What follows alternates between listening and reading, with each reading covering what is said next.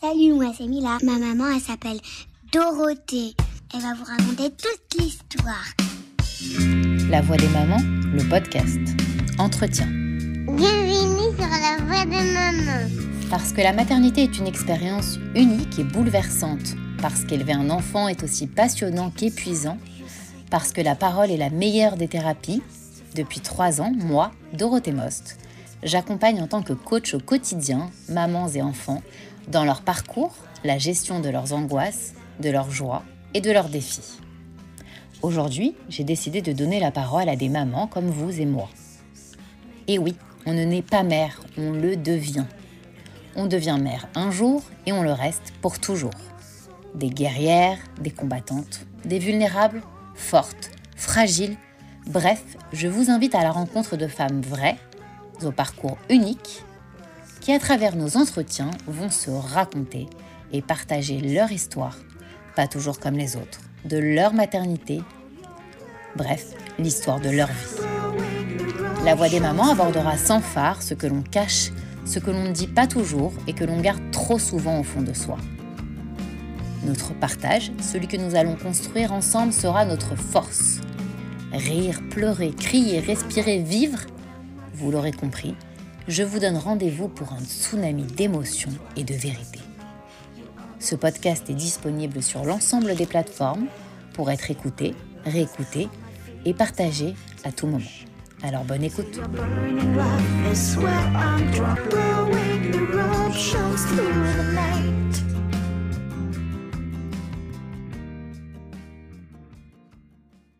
Bonjour à toutes et bienvenue pour un nouvel épisode de, La Voix des mamans. Bienvenue sur le podcast La Voix des mamans, l'entretien. Alors aujourd'hui, euh, j'ai le plaisir et le petit kiff, pour parler Jens, de retrouver euh, une ancienne amie, euh, voilà, avec qui j'ai beaucoup, beaucoup d'affinités, beaucoup de points communs. Il fut un temps quand on était jeunes. bienvenue Karine. Aujourd'hui, Karine va nous parler euh, bah, euh, de ce qu'on appelle les pervers narcissiques que beaucoup de femmes, euh, malheureusement trop nombreuses, connaissent ou ont connu. Elle va nous raconter son histoire personnelle et je pense très forte. Et j'ai à cœur déjà de la féliciter, de lui dire bienvenue et surtout de lui rappeler et de vous rappeler que je ne connais pas son histoire depuis quelques années, qu'on s'est perdu de vue et je serais ravie qu'elle nous partage son expérience et qu'on puisse aider des mamans. Donc bienvenue Karine. Eh ben, merci euh, de m'accueillir, Dorothée. Ça me fait plaisir, moi aussi. C'est vrai que ça fait un moment. Et euh, donc, voilà, pour être transparente, c'est vrai que Dorothée ne connaît pas du tout. Euh, voilà, elle m'a connue mariée.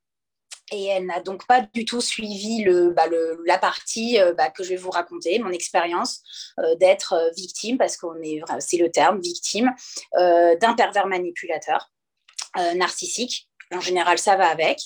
Euh, donc voilà, donc je vais, euh, je vais vous raconter un petit peu euh, mon parcours pour, bah, pour celles qui sont peut-être dans le doute, qui ne savent pas si bah, elles sont victimes de ce type de personnes, de reconnaître, on va dire, les, signes, parce qu'il y en a. Il y a des traits communs à ces, à ces personnages-là. Moi, j'appelle ça des personnages. même si ça reste une, un trouble, il hein, faut, faut, pas l'oublier, c'est pas parce qu'il y a actuellement une petite tendance à la vulgarisation de ce terme. C'est-à-dire que dès que quelqu'un euh, euh, est avec un point euh, un peu abusif, un petit peu, un peu trop sur le dos de la personne, dit ah ouais mais de toute façon t'es avec un pervers, t'es avec un PN. La, la c'est un PN avec un pervers narcissique. Alors mm. que non, pas mettre tout le monde dans le même panier. C'est un trouble c'est quelque chose qui se diagnostique euh, chez un psychiatre.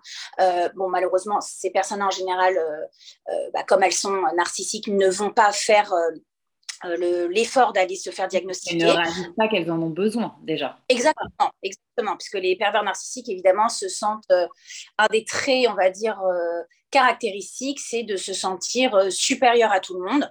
Mmh donc, euh, donc bon, quand on dit à ces personnes qu'elles ont un souci, évidemment, c'est vous qui en avez un et pas la personne. Donc, c'est voilà. Donc, du coup, d'aider, voilà, ce que moi, ce qui me tient à cœur, c'est de voilà, si, si des mamans se reconnaissent dans les, dans les traits de personnalité, voilà, que ça peut les aider pour s'en sortir, parce qu'il faut s'en sortir, parce qu'on n'est pas euh, prisonnier à vie de ce, de, ce type de personnes toxiques, parce que clairement, c'est des personnes qui sont toxiques pour vous. Et euh, peut-être des femmes qui, bah, malheureusement, sont en plein dedans, qui savent de quoi elles sont victimes et qui n'ont pas le courage de partir parce qu'elles ont peur de l'après. bah, de leur donner la note d'espoir et de leur dire que on s'en sort, qu'on le vit très bien, que oui, on va pas mentir, c'est compliqué, c'est un parcours un peu du combattant, mais que euh, une fois qu'on en sort, on est vraiment euh, bah, la reine des neiges, on est libéré, délivré, quoi. Donc euh, voilà. Ce sera le titre, je crois, de ton épisode. voilà.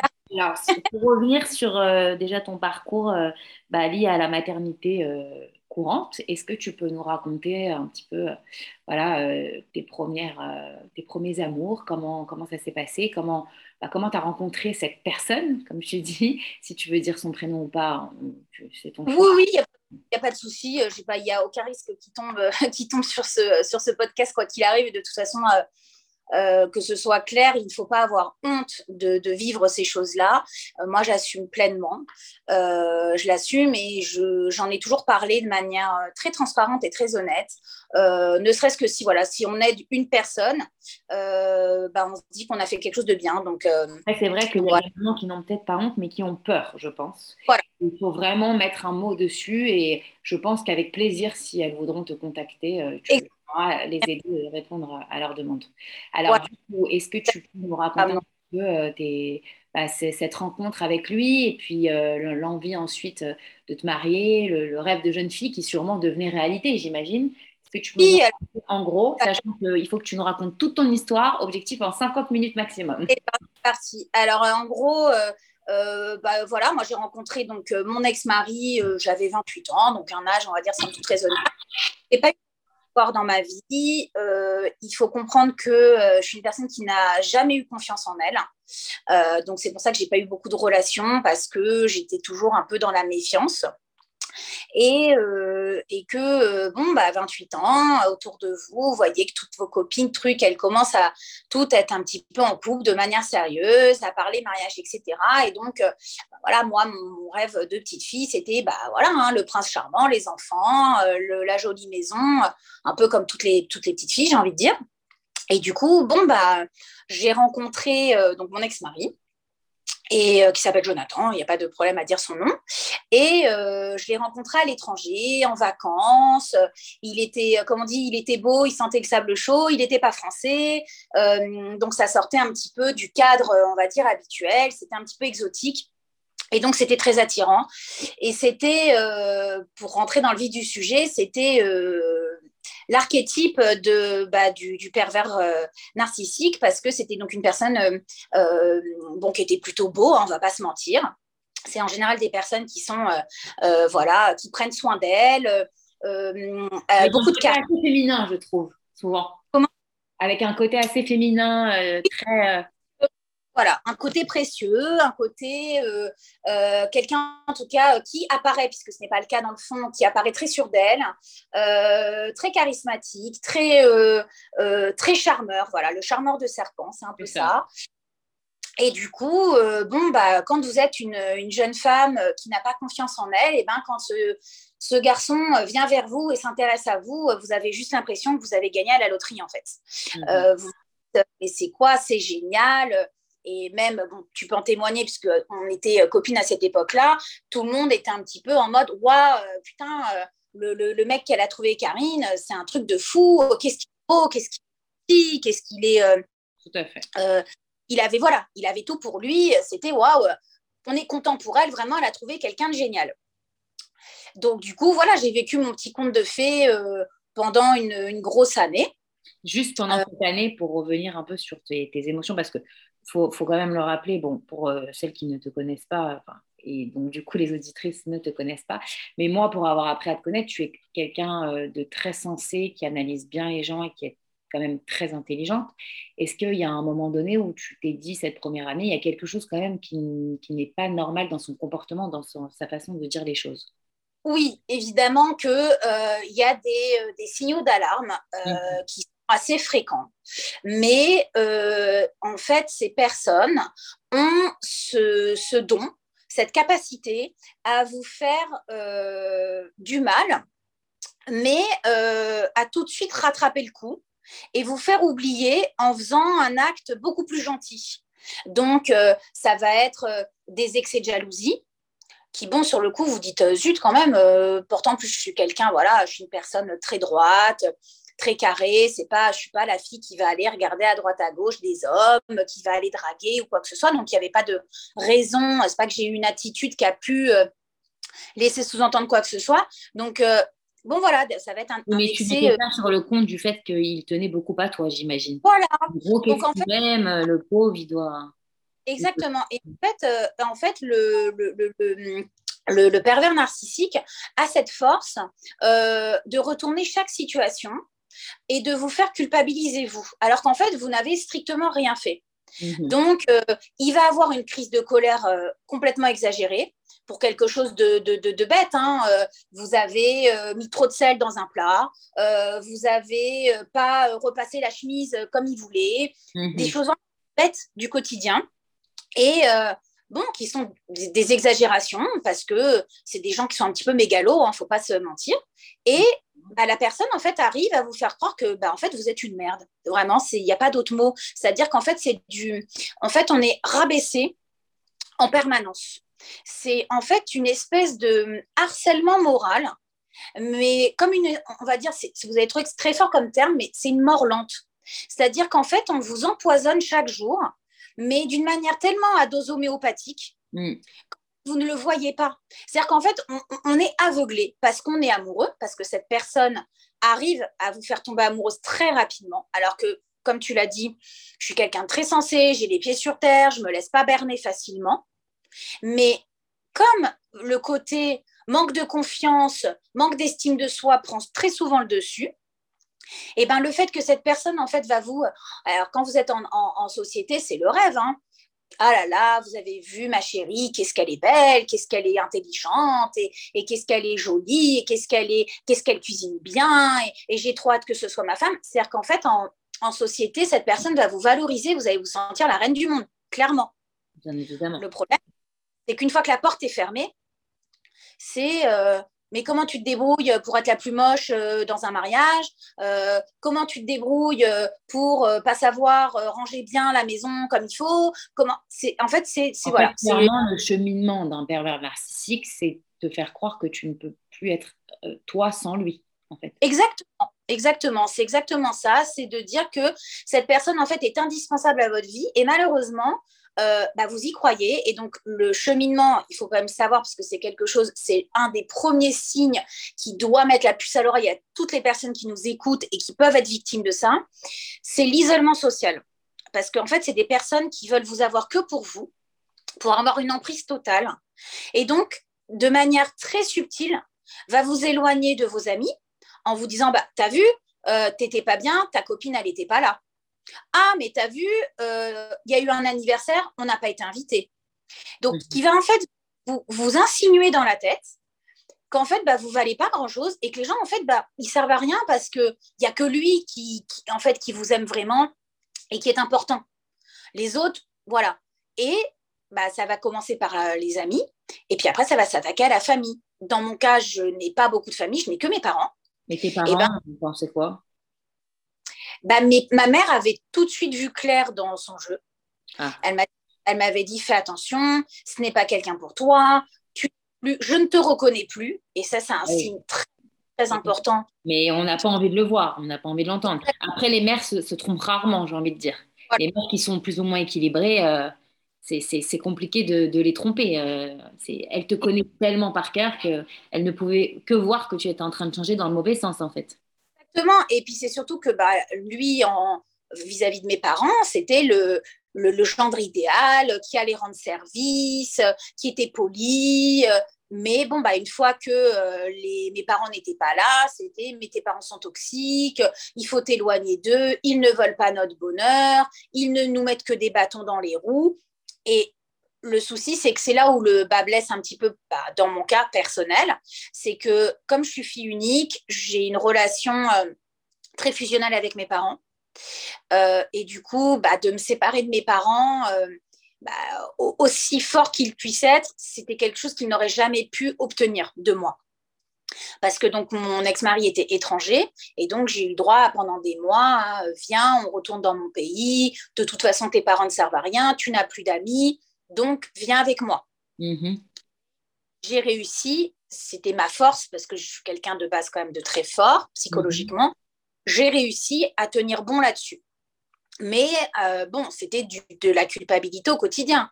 Euh, ton pays, c'est de la merde, et il y a ci, et il y a ça, et, et on n'est pas bien, et il fait et il fait pas beau, et il fait froid. Enfin bref, tous les mots de la France me revenaient sur mon dos. C'était de ma faute si euh, il faisait pas beau, c'était de ma faute. C'est-à-dire que, en fait, ces personnes-là arrivent à vous mettre tout et n'importe quoi sur le dos. C'est-à-dire que euh, actuellement, bah, limite, la pandémie de Covid, c'est de votre faute, en fait.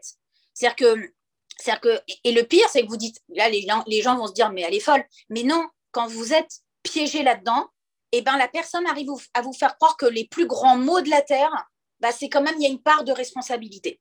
Bien sûr, du coup, on arrive à croire qu'en fait, on est coupable, donc on se remet en question encore plus qu'avant. Alors qu'à la base, il n'y a rien de mal. Mais juste, euh, quand vous êtes marié, après, quand euh, tu as eu le projet de faire des enfants, euh, tu te disais que ça allait être un bon père? Tu l'imaginais comment? Euh, il, il, en fait, bon, lui, il vient d'une famille, voilà, ils sont trois enfants, très proches, etc. Et c'était son rêve d'avoir euh, beaucoup d'enfants, de faire une famille nombreuse. C'était mon rêve aussi. Donc, euh, je me suis dit, bon, peut-être qu'avec moi, c'est quelqu'un de compliqué, parce que j'en avais conscience même le jour de mon mariage. Mais bon, je me suis dit, les enfants, euh, on a la naïveté de croire que les enfants peuvent régler les problèmes, alors que non, ça ne fait qu'en ajouter. Euh, ça pèse encore plus sur le couple, parce qu'un couple qui n'est de, base pas solide, ça ne fait pas un socle, euh, on va dire, sain et solide pour des futurs enfants.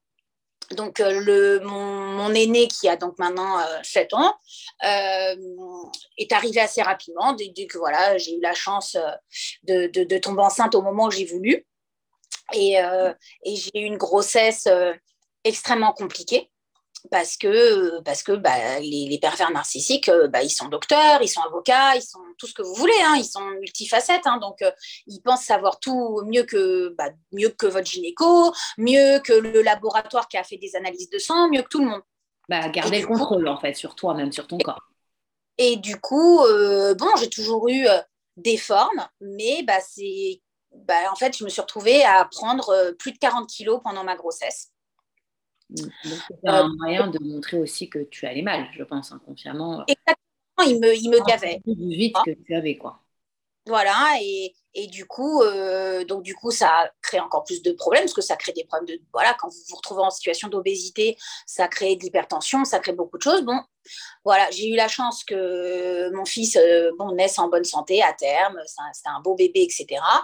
Et, euh, et malheureusement, bah, il s'avérait que ce n'était pas le papa c'est-à-dire le papa présent, euh, qui accompagne dans chaque étape, euh, on va dire, les ce qu'on appelle toutes les premières fois d'un enfant. Mhm. Euh, bah non, c'est quelqu'un qui est, qui est très centré sur lui-même. Donc, même le, c'est-à-dire que c'est la personne qui va s'occuper de l'enfant une fois que l'enfant a été changé, baigné, que le bébé est propre et oui, que pour le bon et le propre en fait. Euh, impossible de faire face à lui-même du coup puisque son enfant c'est lui. Donc impossible de faire face à ses enfants parce que sinon c'est se remettre en question et voir euh, le mauvais en lui en fait, c'est vrai. Et je me rappelle qu'il y a quelque chose euh, de très marquant parce qu'on avait passé des vacances ensemble et je me rappelle que du jour au lendemain il y avait eu il avait eu une espèce de, lubie de, de, passer, enfin de rentrer et, d'être seule comme si euh, tu étais trop imposante pour, pour lui, alors qu'en fait c'était le contraire. Et il, avait, il était parti du jour au lendemain en te laissant seule euh, avec ton ah fils. Ah oui? Et, les vacances, c'était très marquant puisque euh, on venait, donc on avait fait un Paris-Cannes pour ne rien cacher aux gens qui écoutent. on, on, avait loué une maison dans le, dans le sud et j'avais donc j'avais fait toute la route seule, enceinte de trois mois, puisque j'attendais ma fille. Il ne conduisait pas. Lui n'avait pas le donc, euh, donc j'ai fait un Paris-Cannes seul. Et puis, bah, quand nous sommes arrivés dans la maison, bah, il fallait bien faire les courses. Et euh, bah, bon, quelqu'un de normal va se dire, bon, bah, attends, tu as fait toute la route, va te reposer, tu es enceinte de trois mois, va te, va te coucher un petit peu. Bah non, donc la personne est restée à la maison. Euh, à faire je ne sais quoi. Et donc, c'était moi qui étais partie faire les courses, porter les paquets, parce que lever un pack d'eau, c'était trop compliqué pour lui. Donc, euh, et au bout de deux jours, euh, voilà, de faire la victime, personne ne fait l'effort de me parler, tes amis ne sont pas sympas, et, mm. voilà, et de partir du jour au lendemain en me laissant seule, donc avec mon fils avait à l'époque 15 mois et j'étais donc enceinte de trois mois de, ma fille. Et comment il s'est comporté quand il y a eu les deux, en fait? Parce que j'imagine que ça devait être deux fois plus de pression. Comment il, est-ce qu'il avait des, excès de, violence? Alors, pas de violence conjugale, bien sûr, mais de violence alors... verbale envers les enfants, de les rabaisser aussi alors, certains, euh, il y a euh, certains euh, PN qui sont violents physiquement. Moi, ce n'a pas été mon cas. clairement, jamais, jamais il a levé la main, il levait la voix, mais il ne levait pas la main, ni sur moi, ni sur les enfants.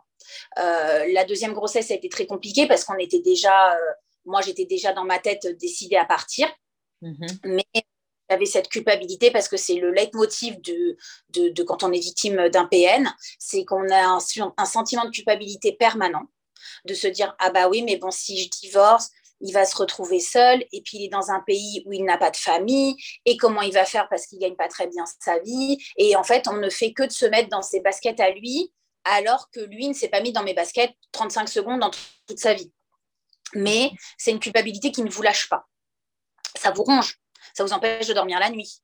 Et, donc, j'ai eu une deuxième grossesse qui a été très compliquée, euh, avec des, contractions euh, très tôt, avec une menace d'accouchement euh, prématuré au, quatrième mois, des hospitalisations. et pour finir, un accouchement prématuré. bon, j'ai réussi à garder, euh, enfin, je pense que ma fille est une petite warrior et qu'elle a été bien protégée. Euh, et donc, euh, j'ai accouché à, à 35 semaines. Donc, bon, elle avait un bon poids, une bonne taille, donc elle n'a pas eu de problème de santé. Enfin, maintenant, elle a des petits problèmes. tout ce que tu, toute cette deuxième grossesse, et même la première, mais est-ce que tu t'es dit à un moment donné, mais là, mon corps, il est juste en train de me crier l'alerte que ça va vraiment pas? Non, en fait, on est, on est mal. On vit un, en fait, c'est d'avoir un, comme un gros sac de riz sur le dos en permanence. On porte un mhm. poids qui est très, très lourd. Euh, et, physiquement et mentalement, puisqu'il faut quand même rappeler qu'à cette époque-là, j'étais devenue obèse hein, avec, euh, avec mes deux grossesses rapprochées.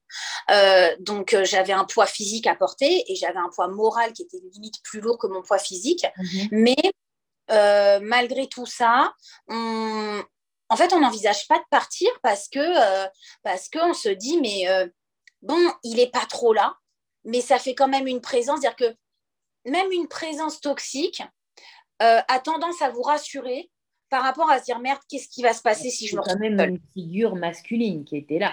Donc forcément, en plus, il a fait son travail, j'imagine, pour que tu aies bien l'impression que sans lui, tu ne seras plus rien. Donc c'est compliqué de se projeter quand déjà de base, tu manques de confiance en toi, quand tu as vécu plusieurs années avec cet homme que les gens apprécient en plus parce que seuls les gens qui connaissaient vraiment voyaient son vrai visage, je pense. Donc en fait, tu es là, tu n'as ni énergie physique ni énergie psychologique. C'est impossible, tu es comme dans une prison euh, invisible en fait. Et en fait, ce qui est très important euh, de souligner, merci de me l'avoir euh, rappelé, c'est qu'en fait, le PN veut vous faire passer pour folle auprès de tout le monde. Parce que forcément, il y a des situations où vous vous sentez mal et bon, bah, c'est humain, on se confie. Donc, euh, vous allez vous confier euh, à une copine, à, votre mère, à quelqu'un. Bon, donc les parents vont vous croire. Mais quand vous allez raconter à vos copines que euh, vous êtes harcelé moralement, que toute la journée vous êtes déprécié, que en gros on vous traite de merde à longueur de temps, mais qu'à l'extérieur, il joue au mari parfait. pour donner un exemple, hein, on était invité à un mariage et euh, je venais d'accoucher de ma fille. Donc euh, voilà, hein, j'étais euh, encore en situation d'obésité. Et pendant tout le mariage, c'était Ah, ma chérie, ma beauté, mais tu veux que j'aille te chercher à boire? Le mari parfait. C'est-à-dire que toutes mes copines me disaient Mais Karine, regarde, ton mari, il est génial, et il est parfait, et il t'amène en week-end, et il te gâte, et il te fait des cadeaux, et machin.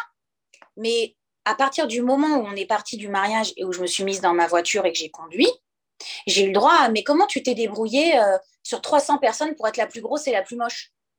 Mais en fait, moi, je crois que là, ce que tu me racontes, ça va au-delà du pervers narcissique parce qu'on dirait que c'est comme s'il avait une double personnalité, le mec, en fait. Bah, c'est le, c'est le, c'est le, on va dire, c'est le, ouais, c'est le prototype même. Euh, c'est ça. On appelle l'homme au double visage. C'est-à-dire, c'est, euh, voilà, c'est mi-ange, mi-démon. C'est-à-dire que avec vous, vous vivez l'enfer.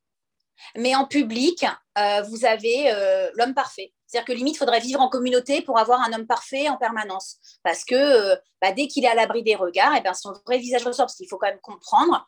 Parce que, en fait, le piège, c'est que comme il a des phases, ce qu'on appelle, c'est un terme psychiatrique hein, utilisé par les psychiatres, ce qu'on appelle la phase de lune de miel, c'est la phase, en fait, où à chaque fois où il va regretter. En fait, il faut savoir que un pervers narcissique n'a pas trop d'empathie et n'a pas trop de remords, mais parfois il en a. Et quand il en a, il va développer cette phase de lune de miel où il va être adorable, très gentil, mais pas en, attention, hein, pas à la maison, hein, en public. Et du coup, quand vous rentrez d'un dîner ou d'une soirée, bah en fait, vous vous dites oh, mais qu'est-ce que je suis mauvaise, mais comment j'ai pu penser qu'il était méchant avec moi? Regarde comment il a été gentil, regarde comment il s'est bien comporté. Mais dès le lendemain, le vrai visage reprend le dessus. Et donc, quand vous êtes en face de vous dire il faut que je parte, c'est une urgence parce que, comme, tu disais tout à l'heure, ton corps, il te parle. Il y a un moment où, oui, ton corps, au bout d'un moment, te crie euh, au secours. C'est une urgence, il faut partir. Mhm. C'est-à-dire que sinon, c'est ta vie qui en dépend. Je ne parle pas d'une menace physique, mais d'une menace mentale, parce que la charge mentale arrive à un poids qui n'est plus supportable au quotidien. Quand vous avez plus de 10 heures de brimade quotidienne, ce n'est plus supportable.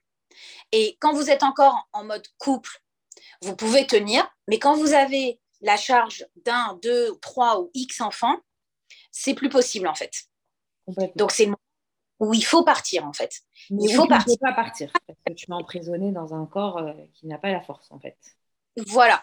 Donc du coup, c'est et, ce qui est dur, c'est ça, c'est de passer pour folle. Et euh, quand on arrive au stade, euh, je, passe, quelques étapes, mais quand vous arrivez au stade de demander le divorce, euh, le, PN aura très certainement, puisque son, but dans la vie, c'est l'emmerdement maximum. Donc, il aura très certainement des enregistrements de vous parce qu'il vous a poussé à bout. Donc, fatalement, vous êtes humain. Donc, vous criez, vous vous énervez. Et donc, le PN aura plein d'enregistrements, voire même des vidéos de vous en train de crier, en train de vous énerver, même en train de casser un verre ou en train de crier sur vos enfants.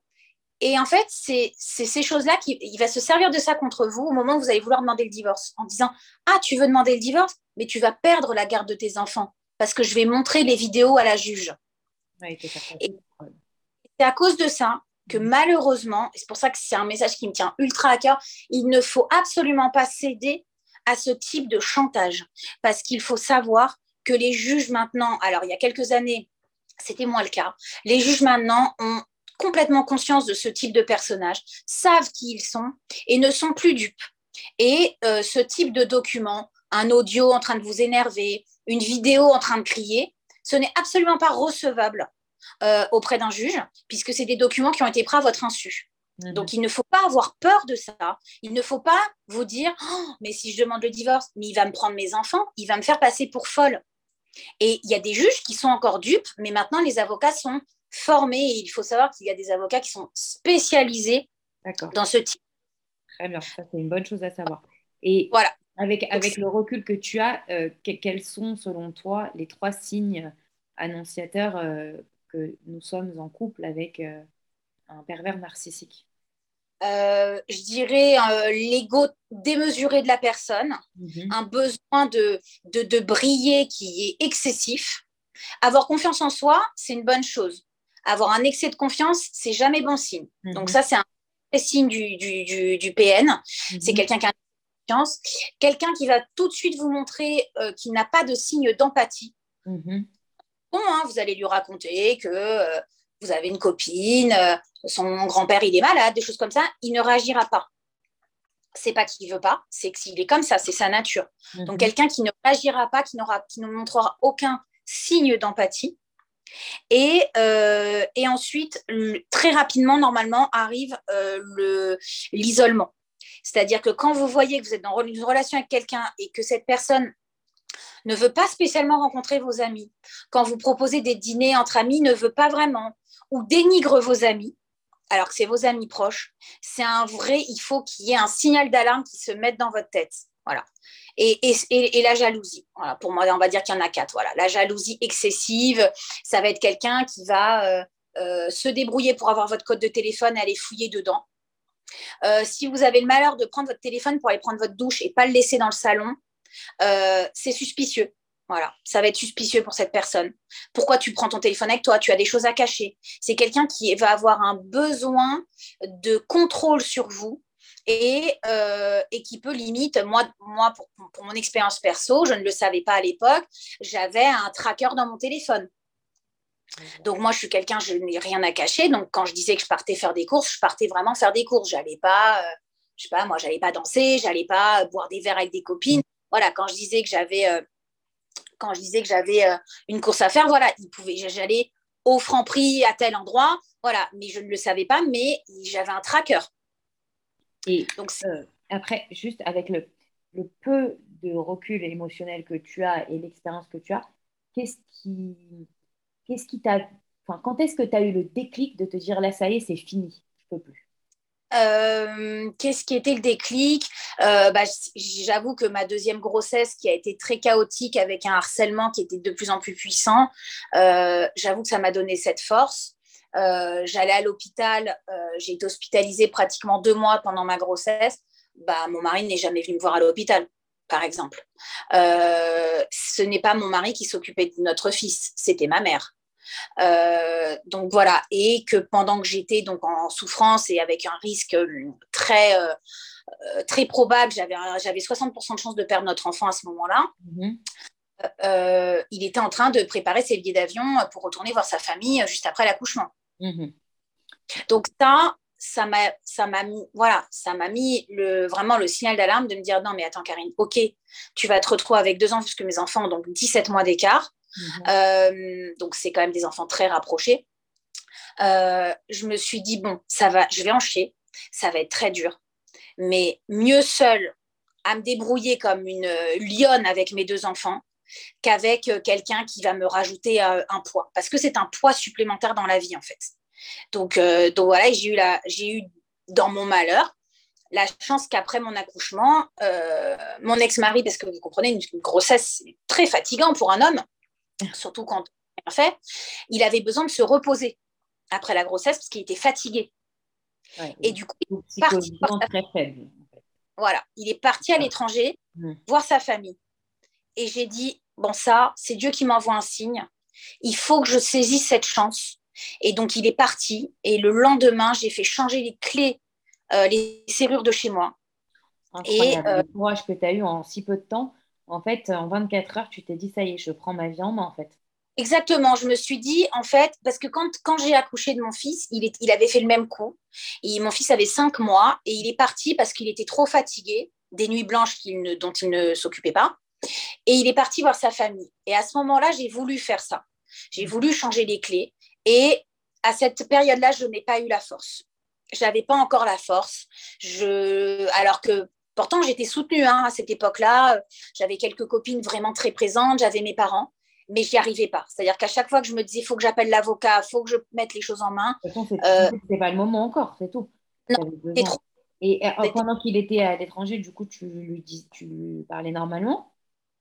Euh, non, non, non. Euh, quand il est parti, euh, au bout de, trois jours, je ne lui ai pas dit tout de suite, au bout de trois jours, parce que j'avais peur de m'effondrer en lui parlant, parce que c'est des gens qui arrivent à vous faire vous écrouler en, dix secondes, même quand vous avez des petits sursauts de, un petit regain de confiance. Je me suis dit, bon, il faut que je lui dise. Donc je lui dit, voilà, je sais que tu comptes revenir, mais quand tu reviendras, il va falloir te trouver un logement parce que les clés, voilà, elles ne marcheront plus dans la serrure. j'ai fait appel à une avocate euh, j'ai demandé le divorce. Et en fait, bah, comme euh, il pensait avoir encore cette très forte emprise sur moi, il m'a rionné en pensant que je fabulais complètement, que j'étais folle et que jamais de la vie. récupérer le pouvoir. Voilà. Et, euh, bah, bon, sauf que bah, il est rentré six semaines plus tard. Il n'a pas mis six semaines à revenir. Hein. Mhm. donc six semaines où c'est pas pour faire pleurer des gens, hein, mais où je me suis donc retrouvée avec un bébé de trois semaines prématuré, donc il n'aurait même pas dû encore être né, euh, avec un bébé de trois semaines et un petit garçon de 17 mois euh, qui ne marchait pas, qui ne faisait pas ses nuits. donc voilà, c'était une gestion, un, on va dire un quotidien sans sommeil. Et comme on le sait... Euh... commence à, minimiser quand même ta force parce que plus d'une aurait sûrement bien, bien craqué, avec ou sans parents, avec ou sans amis. Et avec oui, sûr. Ah, mais c'est pour ça que voilà, c'est difficile de dire qu'il ne faut pas croire euh, s'il y a des filles qui nous écoutent et qui disent ah c'est génial, elle m'a donné la force. Oui, il faut avoir la force, il faut partir, mais il faut être très très prêt psychologiquement et il faut être un minima entouré. Parce que si vous n'avez pas euh, euh, une mère, un père, une sœur, n'importe, ça peut être une cousine, ça peut être qui vous voulez, mais il faut, il vous faut un pilier. Il faut un pilier parce que les moments où vous avez envie de craquer, ils vont être très nombreux, très, très, très nombreux. C'est-à-dire que, pour que vous ayez une idée, voilà, moi, j'ai donc c'est moi qui ai demandé le divorce, c'est moi qui suis partie. Euh, le jour de mon, de, mon divorce religieux, euh, j'étais en larmes et j'étais à deux doigts de faire demi-tour. Alors que j'étais, mais je crois que c'est le, jour de ma vie, j'ai jamais été aussi sûre de moi que le jour où je me suis euh, présentée au divorce religieux. Voilà, pour une fois dans ma vie, je savais que je prenais euh, une bonne décision et que j'étais sûre de moi. et ça peut-être commencer enfant à vivre. Pardon? C'est allé enfant peut-être commencer à vivre aussi. C'est ça. Et, vraiment, c'est bon. le, post-divorce, voilà, pendant une petite semaine, honnêtement, euh, on se sent euh, englouti. Hein. Il n'y a, y a, rien qui va. C'est un vide qui ne peut pas se mesurer. C'est très, très, très difficile. Mais après, au bout d'une semaine, je ne peux pas vous expliquer, c'est euh, un vrai soulagement. quoi.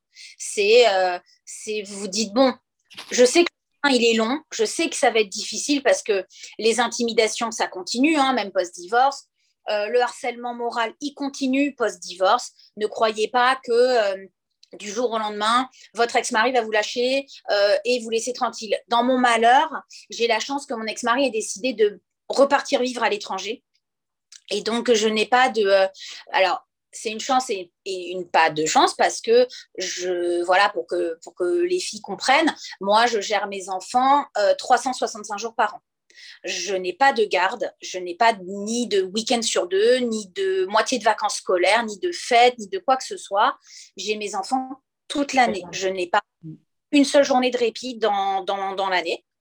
Je gère mes enfants seuls tout le temps euh, parce que je n'ai pas de système ni de babysitter ni de choses comme ça. Voilà, j'ai mes parents qui m'aident comme ils peuvent, euh, qui vont me les garder quelques heures pour que je puisse aller euh, faire un rendez-vous médical, des courses, ce genre de choses. Mais voilà, c'est difficile, mais en même temps, ça reste une chance parce que c'est très très compliqué pour des amis qui vivent cette situation très compliqué de gérer des gardes avec ce type de personnalité parce que vous, allez avoir un mode éducatif qui va être très différent. Euh, c'est des personnes qui ne savent pas forcément gérer, qui vont avoir tendance à refiler les bébés euh, à leurs parents ou à de la famille, parce que eux sont incapables, si vous voulez, de gérer l'extension d'eux-mêmes. Mhm. Voilà. Bon, là, en l'occurrence, j'ai deux enfants. Bah, ces deux enfants, c'était, euh, bah, c'est un miroir, en fait. C'est un miroir permanent de, euh, de, qui ils sont et de, en fait, de leur incapacité euh, à gérer. Et voilà, parce que bah, quand, on, quand on, voilà, euh, on est maman, c'est voilà, notre priorité, quoi qu'il arrive, absolue, c'est le bien-être de nos enfants. C'est d'avoir une empathie absolue et, une voilà d'être en phase complète avec nos enfants. Ces gens-là. C'est culpabilisant parce que tu n'arrives pas à t'en sortir de la situation, mais c'est. Voilà c'est très dur, mais si tu devais donner un conseil pour euh, résumer euh, ton, histoire aux mamans qui ont l'impression d'être avec un pervers narcissique qui n'arrive pas à bah, d'être sûr d'elle d'être sûr d'elle de, vraiment bien analyser voilà avec les points que j'ai donnés et si elles veulent me contacter il n'y a vraiment aucun souci. Euh, et de ne pas avoir peur voilà. C'est je pense que c'est le vraiment c'est la clé du la clé du succès. C'est de ne pas avoir peur de, de franchir ce pas que oui, la route, elle va être longue, elle va être semée d'embûches, mais qu'au bout, au bout, au bout, il y a euh, la liberté et euh, la liberté d'esprit. Et honnêtement, euh, ça n'a pas de prix. Ça n'a pas de prix d'être de, libre, de ne plus avoir d'emprise. L'emprise au quotidien, c'est quelque chose de très pesant. Et de reprendre sa liberté, même si elle est difficile et même si, je ne vais pas mentir, j'ai pas, ma vie, elle n'est pas rose tous les jours, mais, de, mais honnêtement, voilà, j'ai eu cette force, j'ai eu ce courage, je, la minimise peut-être, mais voilà, je, je me sens plus forte que jamais parce que bah, j'ai repris ma vie en main, j'ai repris ma liberté et, euh, et, je gère mes enfants comme je l'entends et euh, bah, plus personne n'aura jamais euh, d'emprise négative ou, et sur moi. suite à ça, comment tu as fait le deuil de cette relation? Est-ce que tu t'es fait accompagner? Comment ça s'est passé? Alors, le plus dur, c'est forcément de prendre la décision, mais il y a une suite après pour reconstruire sa vie. Bah, en fait, après, ça va dépendre vraiment du, de, depuis combien d'années on est sous l'emprise de la personne, de sa force mentale. Euh, bon, j'ai la chance euh, d'avoir une maman euh, très psychologue, très à l'écoute. Donc, mhm. j'ai un peu fait ma thérapie avec elle. et puis moi-même, parce que je suis quelqu'un qui se remet beaucoup en question. donc, j'ai eu cette force de me, j'allais dire, de me relever seule et avec quelques amis qui, si elles écoutent, se reconnaîtront que, que j'aime fort et qui, euh, et qui, voilà, qui, dans la tempête, ont été euh, vraiment, comme on dit, le, le phare. Euh, au Une famille, j'ai envie de te dire. Aussi, voilà, voilà j'ai eu, j'ai eu mes parents et j'ai eu quelques amis vraiment. vraiment, je le dis, elles n'aiment pas quand, quand, je le dis, mais, mais elles m'ont aidé à me sauver, vraiment, parce qu'elles ont été là, elles ne m'ont pas lâché elles étaient là vraiment tous les jours à m'écouter et à radoter et à pas être bien. Et euh, quand, j'avais envie de flancher, elles, bah, me remettaient sur le droit chemin. Donc, euh, on peut avoir des rechutes, on peut être tenté de, vouloir même revenir avec son mari, mais c'est la pire erreur. Il ne faut pas, et c'est quelque chose que les, PN sont très forts pour ça, vous faire culpabiliser, même, même post-divorce, hein. même un an, même deux ans, même trois ans après de vous dire non, mais je sais que tu m'aimes encore, mais, mais tu sais, bon, moi, je veux bien te réaccueillir si tu veux. Alors qu'en fait, vous avez une petite part de toi euh, qui allait encore euh, regretter euh, cet homme qui t'a sauvé, élevé, comme s'il était encore indispensable à ta vie, en fait. C'est ça, alors que mais j'avais quand même le recul de me dire, c'est-à-dire que même quand, allez, on va dire une toute infime partie de moi se disait, ah mais quand même, en fait, dans ces moments-là, en fait, je vais vous dire, c'est qu'on pense même pas à soi, mais on pense à ses enfants. Et on se dit, parce qu'en fait, évidemment, c'est le, sujet euh, levier euh, dans un divorce avec un PN, c'est de dire, tu te rends compte qu'à cause de toi, euh, tes enfants vont être privés de leur père. Et donc, c'est une culpabilité. C'est le pire, parce que tu touches au point faible des mamans, en fait. Exactement. Après, il y a des mères qui ont plus ou moins, c'est un autre débat, l'instinct maternel et, ce sentiment de culpabilité. Mais chez moi, vu que pour moi, être mère, c'est tout pour moi et c'était tout ce que je voulais dans ma vie, euh, ça m'a touché euh, au, à, on va dire, à la matrice de qui je suis. C'est-à-dire, c'est vraiment le, la racine même de qui je suis, de, de toucher à. Tu te rends compte, en gros, euh, à cause de toi, tes enfants ne seront pas complets, tes enfants ne seront pas épanouis. Bah, je, vais rassurer toutes les mamans, mes enfants vont très bien. Euh, après, certains enfants, quand ils sont plus âgés, vont avoir besoin d'un suivi. Moi, les miens étaient, grâce à Dieu, tout petits. Donc, euh, ils ont connu que ça de vivre avec moi. Ils, euh, ont des nouvelles de leur papa? Alors, ils ont des nouvelles, mais très peu. puisque donc il vit à l'étranger, je cache rien à personne, les enfants n'ont pas vu leur père physiquement depuis plus de deux ans maintenant. Mhm. Bon, Covid oblige et puis, euh, et puis mauvaise volonté aussi du, papa, hein, euh, clairement. Euh, mais voilà, je ne vais pas dire qu'ils vivent leur meilleure vie, mais parce que le manque du père, il est là. Mais ils ne sont pas en train de pleurer toutes les larmes de leur corps tous les jours à réclamer leur papa. Quand ils veulent parler à leur père, moi, je ne leur ai jamais interdit d'être en contact avec lui. Donc, dès qu'ils veulent, ils me disent Maman, on aimerait bien parler avec papa, je voudrais leur, raconter ci, lui raconter ça, des choses qui sont importantes à leurs yeux. Pas de souci. Ils prennent leur tablette, ils prennent Zoom ou Skype ou ce qu'ils veulent et ils appellent leur père. Mais je ne mets pas en ma présence. Voilà. Ils font, c'est leur petit moment. C'est jamais des moments très longs. Ils ne euh, demandent pas pourquoi leur père ne revient pas euh, c'est la partie qui est un peu compliquée, c'est qu'ils euh, se posent des questions, euh, moi, je, alors c'est un choix et je pense que ça reste quand même ce qu'il faut faire. Euh, même si c'est quelqu'un qui m'a fait énormément souffrir, je ne parle jamais en mal euh, de leur père à mes enfants. Mhm. Parce que ça euh, donc, j'explique que papa et maman ne s'entendaient pas et que c'est pour ça que papa il est reparti dans son pays, mais que papa les aime, même s'il n'est pas présent, il pense à eux souvent. Alors que la réalité n'est pas là. Hein faut quand même être clair que euh, le pervers manipulateur, il n'est pas du tout euh, dans l'empathie, dans le manque. non. Justement, pour te protéger et pour te protéger d'un éventuel retour à la source mauvais, euh, tu ne penses pas que tes enfants, ils aimeraient plutôt entendre la vérité avec des mots d'enfant, bien évidemment, mais papa n'a pas respecté ou n'a pas été très gentil avec le cœur de maman, tu vois, des choses comme oui, ça. Oui, ils l'ont compris. Bon, après, j'ai, sur mes deux enfants, j'ai mon aîné qui est précoce.